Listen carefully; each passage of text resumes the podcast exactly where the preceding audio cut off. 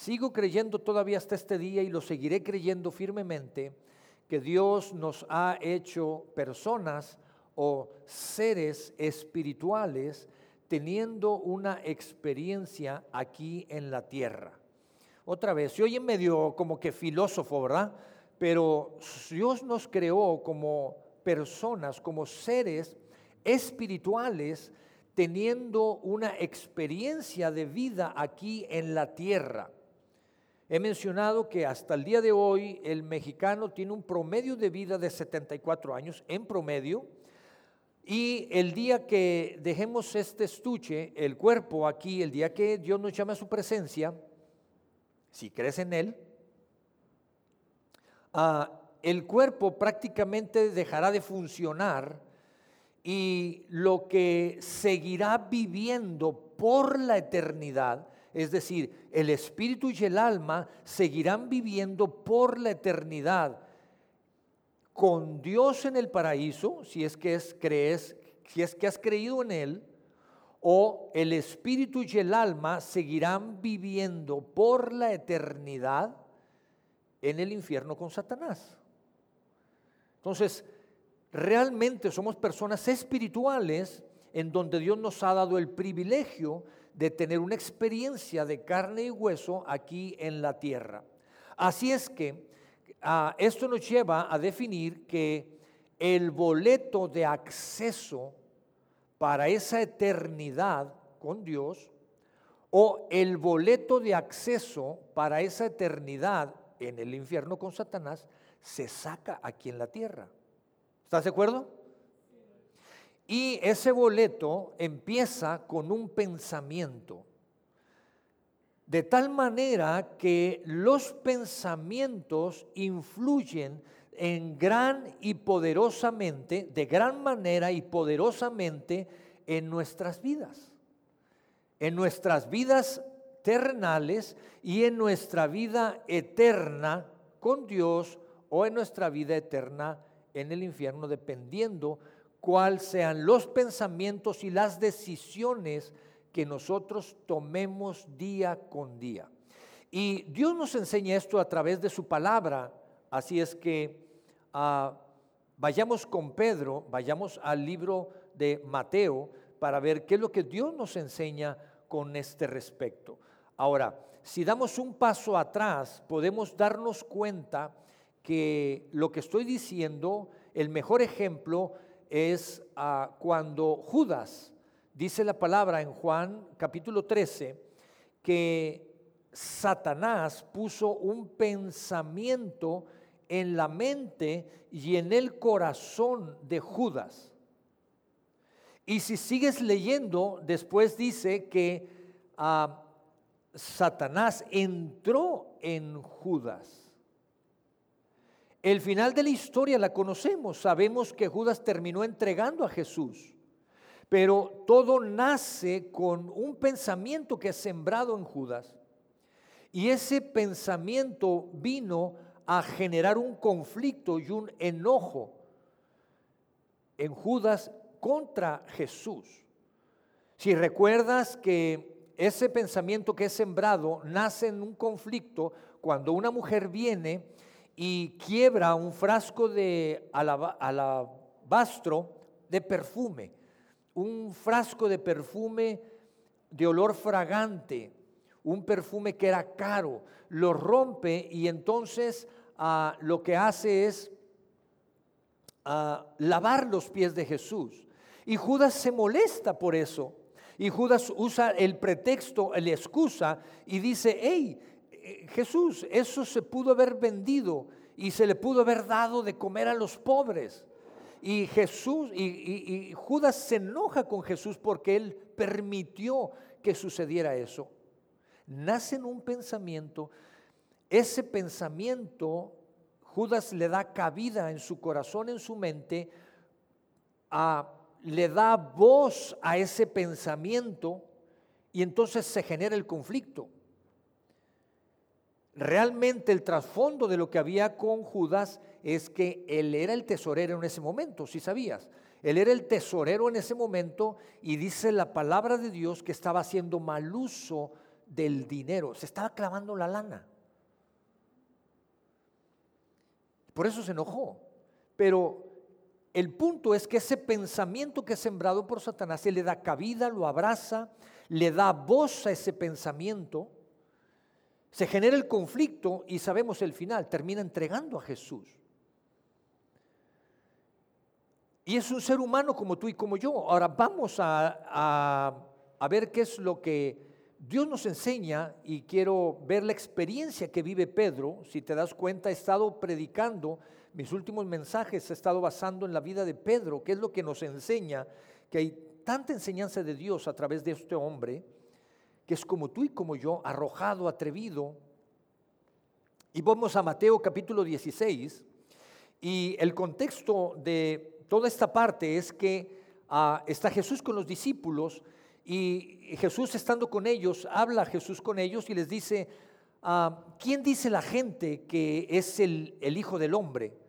¿Quién dice la gente que soy yo? En, resumen, y los discípulos empiezan a decir, bueno, algunas personas dicen que tú eres ah, Juan el Bautista, algunos dicen que eres Elías, algunos dicen que eres Jeremías o dicen que eres uno de los profetas. Y Jesús suelta la pregunta directa hacia ellos y les dice, bueno, ¿y ustedes quién dicen que soy yo? Para ustedes, ¿quién soy yo?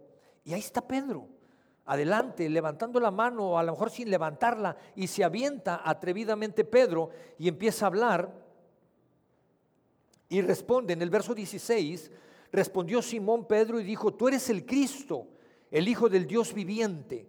Entonces le respondió Jesús, bienaventurado eres Simón, hijo de Jonás, porque no te lo reveló carne ni sangre, sino mi Padre que está en los cielos.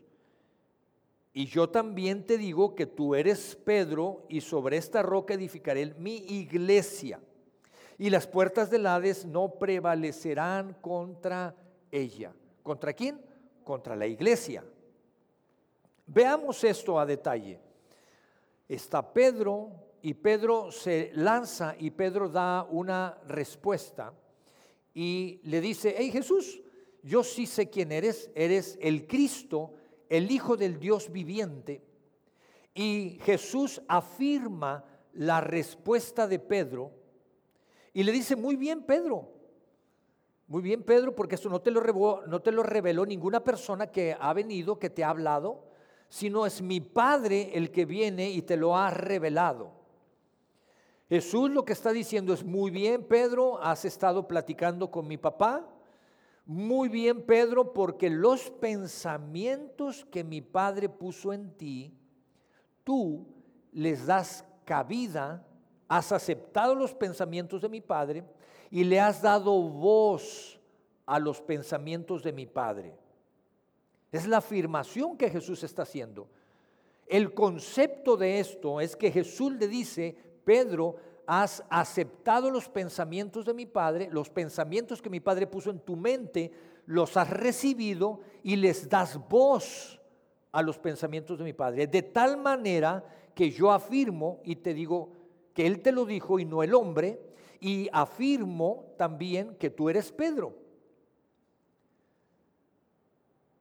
Y afirmo también que sobre esta roca edificaré mi iglesia. Y cuando dice sobre esta roca no se refiere a Pedro, porque hay gente que dice, bueno, se refería a Pedro porque Pedro significa roca. No, porque si te vas al original de la Biblia, cuando se refiere a Pedro, usa una palabra diferente que cuando Jesús dice sobre esta roca. Cuando hablas en el concepto de edificación, una roca se convierte en un fundamento o en el fundamento, en la base de la edificación. ¿Estoy bien? Ingenieros civiles, arquitectos, digan amén de perdido, sí. ¿O no hay aquí arquitectos o ingenieros civiles? Se convierte en el fundamento de tal manera que Jesús dice, sobre este fundamento edificaré mi iglesia. ¿Sobre cuál fundamento? Sobre el que acababa de expresar Pedro.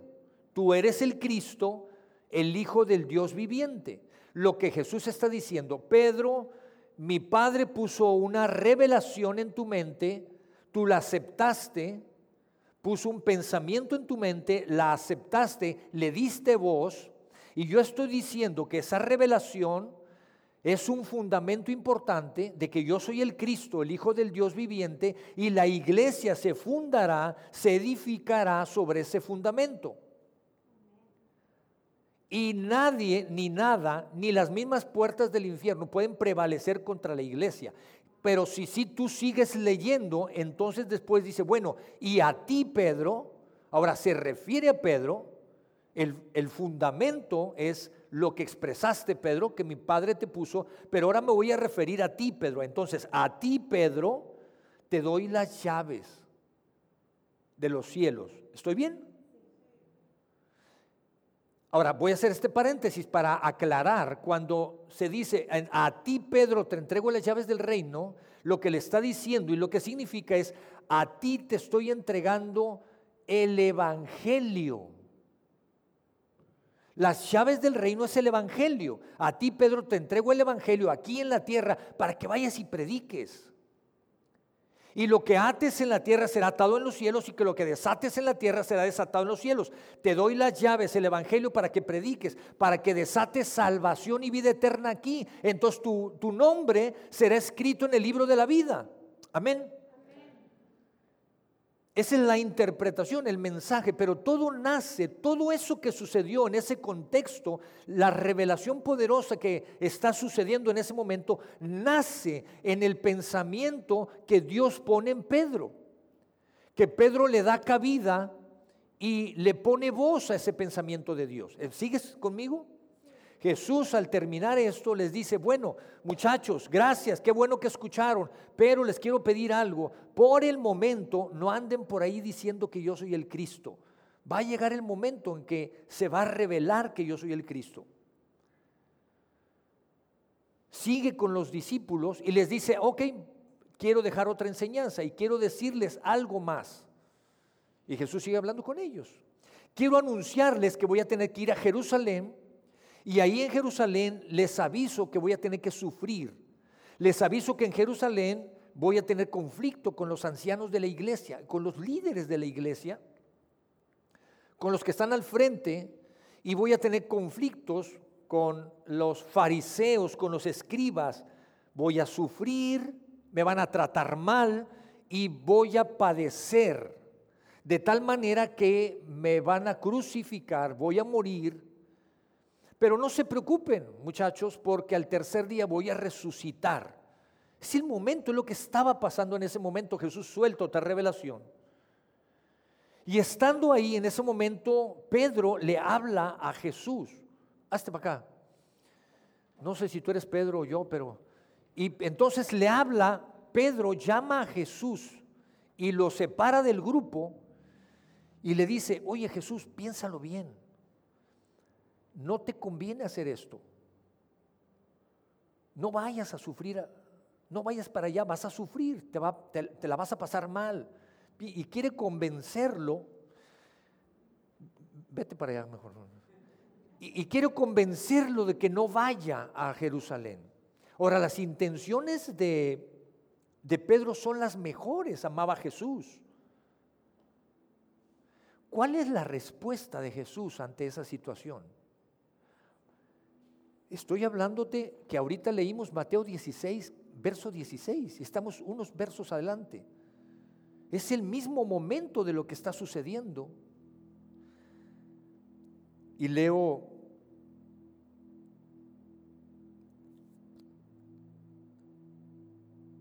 Desde entonces comenzó Jesús a aclarar todo lo que había dicho. Y luego el verso 22,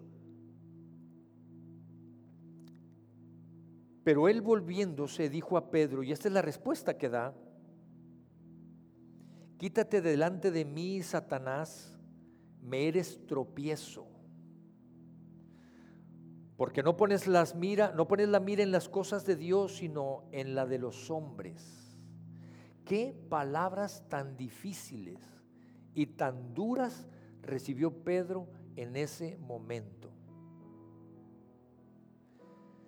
¿Qué, ¿Qué, no hacía unos momentos?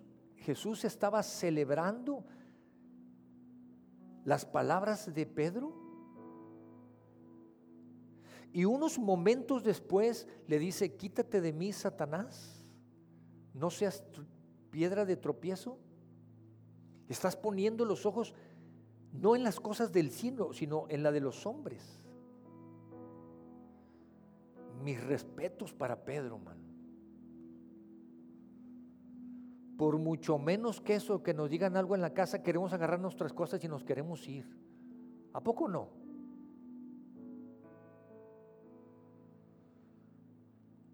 Ahora Jesús fue muy claro y no fue personal contra Pedro. Pero el punto es este. Podemos ver a un hombre que es Pedro, por un momento recibiendo y aceptando los pensamientos de Dios, dándoles voz a los pensamientos de Dios. Momentos después vemos al mismo hombre, Pedro, como tú y como yo, recibiendo y aceptando los pensamientos de Satanás y dándoles voz a los pensamientos de Satanás. ¿Te das cuenta? El mismo hombre. Y todo nace con un pensamiento. Pero los pensamientos no hablan por sí solos. Somos nosotros los que le ponemos voz a los pensamientos.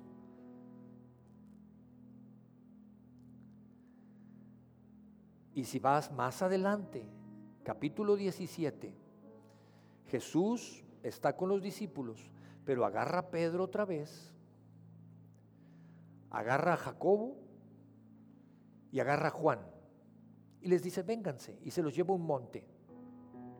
Y ahí en el monte Jesús empieza a transfigurarse. Dice que su rostro era tan brillante como el sol, era una luz brillante y sus vestiduras estaban blancas y ellos estaban asombrados. Y cuando estaban ahí asombrados aparece Elías, aparece Moisés y Jesús empieza a hablar con Elías y con Moisés. Ellos están perplejos, asombrados por lo que está sucediendo. Y Pedrito abre la boca otra vez el buen Pedro se avienta. Me encanta porque es atrevido, se equivocó muchas veces, pero es arrojado y valiente. Y Pedro lo que dice es, Jesús, aquí vamos a armar una fiesta, vamos a armar tres enramadas, una para ti Jesús, una para Elías y una para Moisés. Tres enramadas eran como hacer tres chozas. Y la referencia de todo esto es que en el Antiguo Testamento una ah, parte de la cultura de los judíos es la fiesta del tabernáculo. Y lo que hacen es hacer una fiesta y celebrar que armaban el tabernáculo porque ahí estaba la presencia de Dios. Se movían, armaban el tabernáculo acá, estaba la presencia de Dios. Y hacen una fiesta del tabernáculo.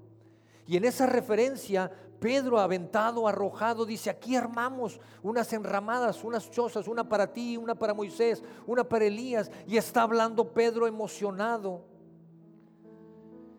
Y entonces hay una voz. Y voy a leer Mateo 17, el verso 5. Mientras él aún hablaba, es Pedro.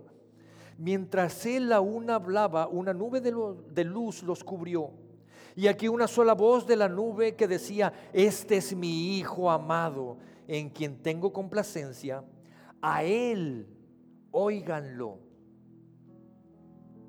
Ahora, ¿te estás dando cuenta de algo?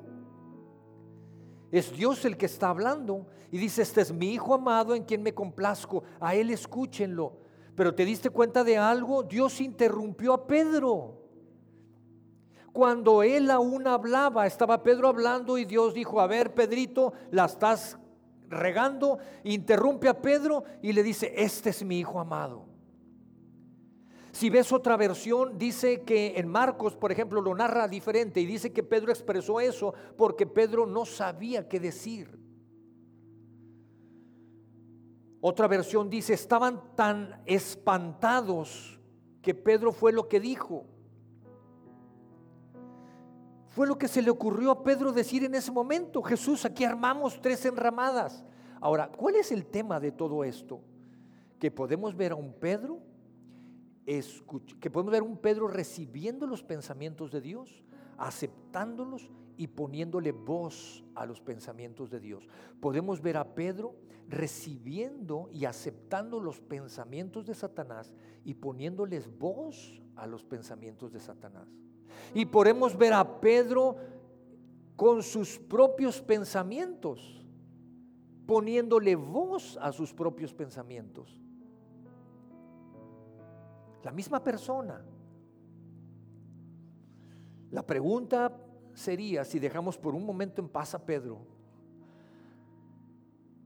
los pensamientos, las ideas a las que le pones voz tú cada día, ¿de dónde vienen? ¿De dónde provienen? Yo creo firmemente que la mayoría de nuestros pensamientos son ideas nuestras, son pensamientos nuestros. ¿Sabes una cosa? La Biblia dice que Dios es omnipresente, que Dios está en todo lugar.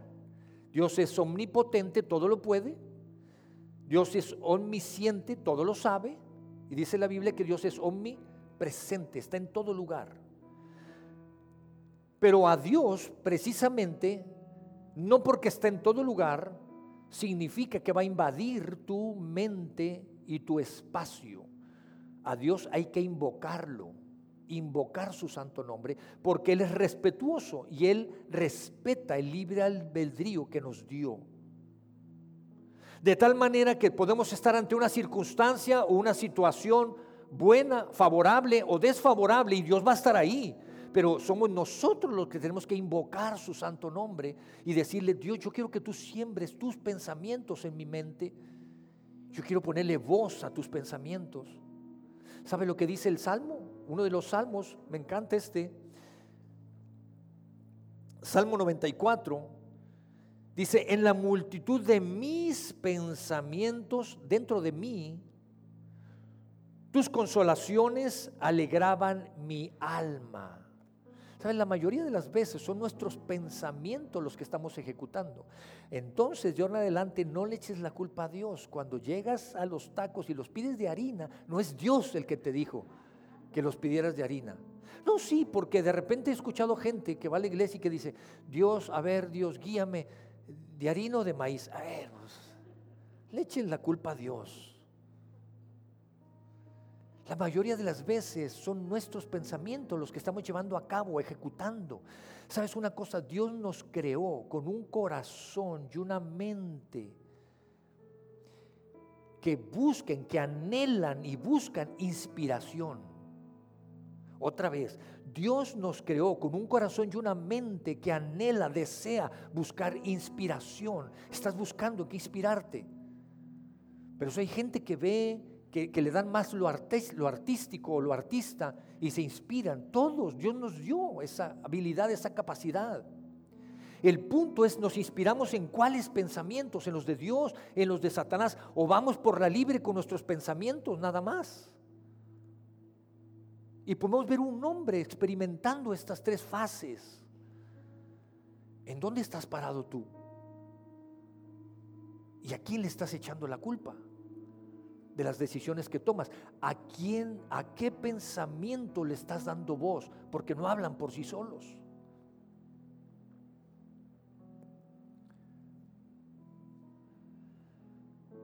Me, encontré una persona y esta persona me, cuando me, me, ve sabe que soy pastor y me decía, Roberto, estoy pasando algo muy padre, estoy súper contento, muy bendecido por Dios. Y sabes que cuando saben que eres pastor como que cambian el lenguaje, ¿no?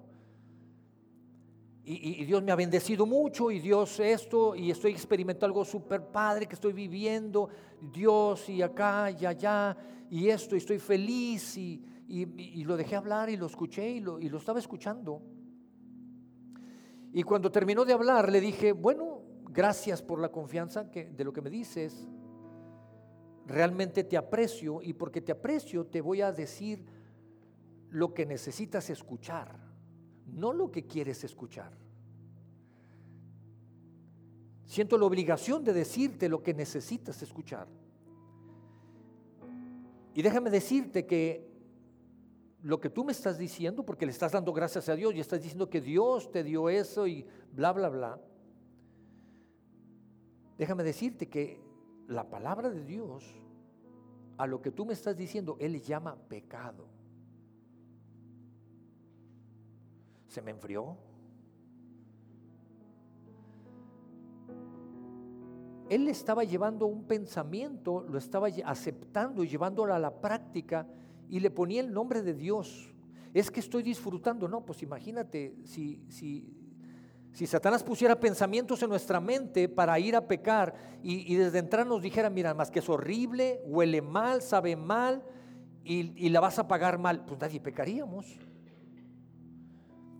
Pero si nos presenta esa idea bajo el concepto de que lo vas a disfrutar, es tu vida, vive la vida, es corta la vida. Sí, pero tiene un precio muy grande que pagar. Te tengo que decir que, que me estás diciendo que es Dios, pero Dios eso le llama pecado. Es un pensamiento que le estás dando palabras, voz y acción que no viene de Dios. Espero que me siga hablando. ¿Te das cuenta? Ahora, cabida los pensamientos, los pensamientos siempre van a estar ahí, van a llegar, te van a bombardear seas quien seas, te llames como te llames, la posición que tengas. En estos días que he estado recuperándome de salud, gracias a Dios y gracias por sus oraciones, uno de estos días, el martes en la noche, tuvimos una noche preciosa y maravillosa aquí de oración. Si tú estuviste aquí, estuvimos orando, adorando a Dios. Fue una noche muy especial. Creo que para la iglesia y para mí, yo me fui a mi casa, cenamos rico, dormí y en la madrugada para amanecer miércoles me despertó un dolor espantoso. Un dolor muy fuerte. Y yo me desperté por el dolor, era tan fuerte el dolor. Y, y luego volteas y ves a tu esposa bien dormida. Y como que te duele más. No sé por qué. La despierto o no la despierto. Y vino un pensamiento en instantes a mi mente. Yo dije, voy a orar. Y vino un pensamiento tan rápido a mi mente, ¿para qué oras? No tiene caso que ores. Como quiera te va a seguir el dolor. Acabas de venir de una noche de oración. Y entonces sí brinqué de la cama. Y brinqué de la cama del susto, no sé si del dolor o del pensamiento que tenía. Y dije, no, no puedo darle cabida a ese pensamiento. Me levanté, ¿Sabes que es cuando menos ganas te dan de orar? No podía ni orar, no me dan ganas de orar, te lo confieso. Pero dije, Señor, yo no recibo este pensamiento, no viene de ti. Yo rechazo en mi vida este pensamiento, no le doy cabida a este pensamiento. Y es más, llevo mis pensamientos cautivos a la obediencia de Cristo Jesús. Entonces, ¿cómo sabemos si los pensamientos vienen de Dios o no vienen de Dios? Y Pedro, Jesús y Pedro nos enseñan dos características básicas aquí. Lo primero es que los pensamientos que vienen de Dios siempre exaltarán a Jesús. Los pensamientos de Dios siempre exaltarán a Jesús. Y si ese pensamiento no exalta a Jesús, tienes que desecharlo inmediatamente. Ahora, los pensamientos no tienen que tener escrito la palabra Jesús exaltación. Pero observa lo que hizo Pedro. Cuando Pedro recibe el pensamiento de Dios, cuando le pone voz al pensamiento de Dios, lo que estaba diciendo es, tú eres el Cristo, el Hijo del Dios viviente. Ahora, si yo trabajo y parte de mi trabajo es, voy a ver un contrato y revisar este contrato, pues en el contrato no va a decir Cristo, el Hijo del Dios viviente. Pero ¿qué me compromete ese contrato? A lo que me compromete y lo que va a hacer, me va a separar de Dios, va en contra de lo que Dios habla, como la experiencia de esta persona que me decía. En lo que estaba viviendo, lo está separando, no está exaltando a Jesús, va en contra de la exaltación de Jesús. Entonces ese pensamiento no es de Dios. Aquellas cosas que no exaltan el nombre de Jesús no son pensamientos que vienen de Dios. Jóvenes y no tan jóvenes, si estás teniendo una relación de noviazgo y en esa relación de noviazgo no exalta a Jesús, hombre o mujer, ¿eso viene de Dios o no viene de Dios? Es que en mi relación me está invitando a tener relaciones sexuales fuera del matrimonio. ¿Eso exalta a Jesús? ¿Esos pensamientos? Por supuesto que no, va en contra de lo que Jesús ha establecido en su palabra. Y lo segundo es que siempre los pensamientos que vienen de Dios respaldarán y construirán la iglesia. Los pensamientos que vienen de Dios siempre trabajarán en favor de la iglesia, en ser iglesia. Porque Jesús lo deja en claro y cuando dice, exacto, Pedro, tú eres Pedro. Y sobre este fundamento, sobre el hecho de que yo soy el Cristo, el Hijo del Dios viviente, sobre ese fundamento edificaré la iglesia. Así es que ningún pensamiento que viene de Dios está a favor de separarte de la iglesia. El cielo está a favor de la iglesia. El infierno está en contra de la iglesia.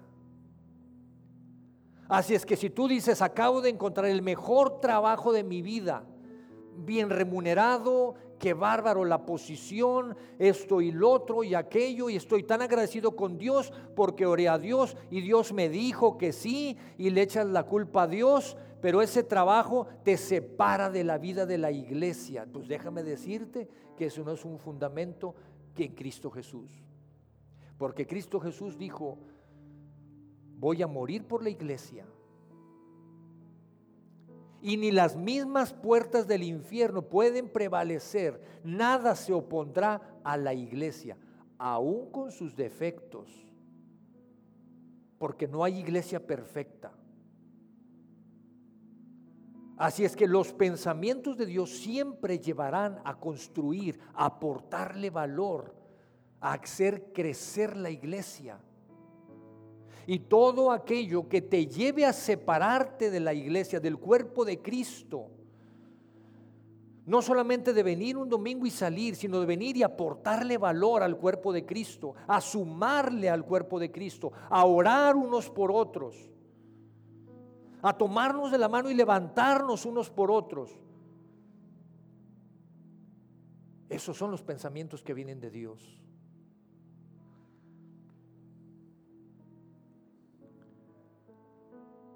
Te hago una pregunta, hombres casados, no tengan miedo, no esperen a que sus esposas les dé un codazo para que levanten la mano. ¿Qué harías si alguien ofende a tu esposa? ¿Cómo reaccionarías? Si estás en una situación y alguien ofende a tu esposa, ¿qué harías? ¿Cómo reaccionarías? ¿Te quedarías callado? ¿Dejarías que lo ofendan? ¿O te levantarías para defenderla?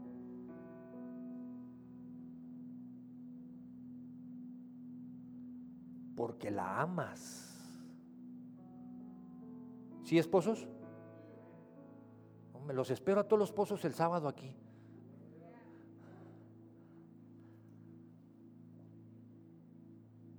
Eso es lo que hizo Jesús.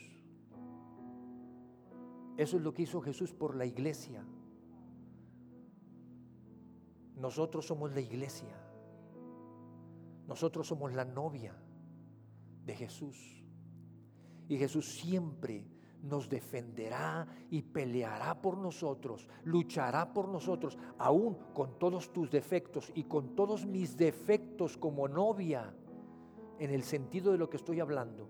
Jesús me defenderá, Jesús intervendrá por mí, Jesús luchará por mí, saldrá por mí, sacará el frente por mí. No podemos llegar y decir, ay, es que el pianista, Ay, el pianista, yo ya no voy a la iglesia porque ese pianista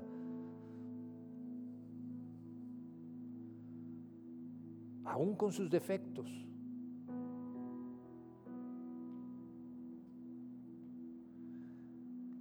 Los pensamientos que vienen de Dios siempre buscarán exaltar a Jesús y buscarán construir en la iglesia.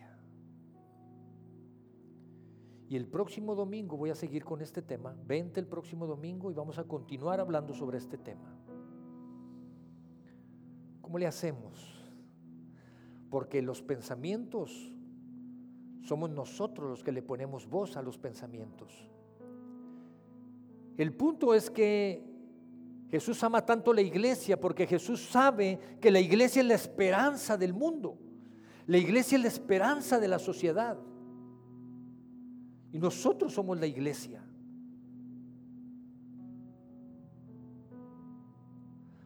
Tenemos que seguir construyendo aún con las adversidades y las situaciones adversas o complejas que podamos estar viendo. ¿Cómo le hacemos?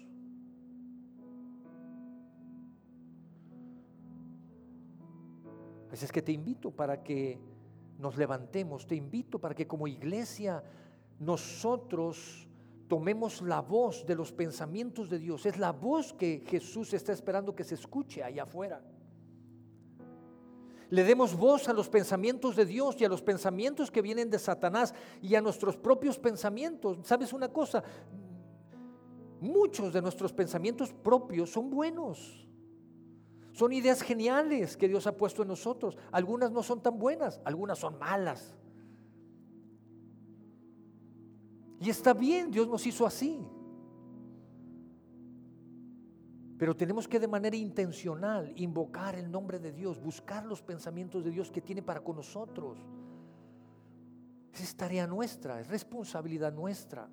Y como iglesia, pongámosle voz a los pensamientos de Dios, que es la voz que necesita escucharse allá afuera. Amén. Te invito a que te pongas de pie para que terminemos en este día y podamos hoy terminar orando y dándole gracias a Dios y pidiendo que Él ponga en nosotros de manera intencional sus pensamientos. Sabes, Dios es respetuoso y podamos pasar la vida, discúlpeme la palabra que voy a usar, vegetando, pasar el transcurso de tu vida vegetando en cuanto a los pensamientos. ¿Sí? Hay que ir por los pensamientos que son de Dios. Tiene pensamientos buenos para nosotros. Pero hay que ir por ellos y tomarlos, decirle, Dios, dámelos. Yo los quiero, los acepto. Quiero ponerle voz a tus pensamientos. Y cuando vengan los que no son de Dios, desecharlos. Van a venir, por supuesto que van a venir tentaciones, pensamientos que Satanás quiere sembrar en nosotros. Quiere sembrar pensamientos en nosotros para que caigamos y seamos de tropiezo y trampa. Satanás lo que quería al poner estos pensamientos en Pedro era quería impedir que Jesús cumpliera su propósito. Estaba usando a Pedro, Pedro le puso voz a ese pensamiento. No permitas, no te dejes, no dejes que tu voz sea usada por los pensamientos que son negativos. El punto es identificarlos. Y sabes una cosa, para eso Dios dio el Espíritu Santo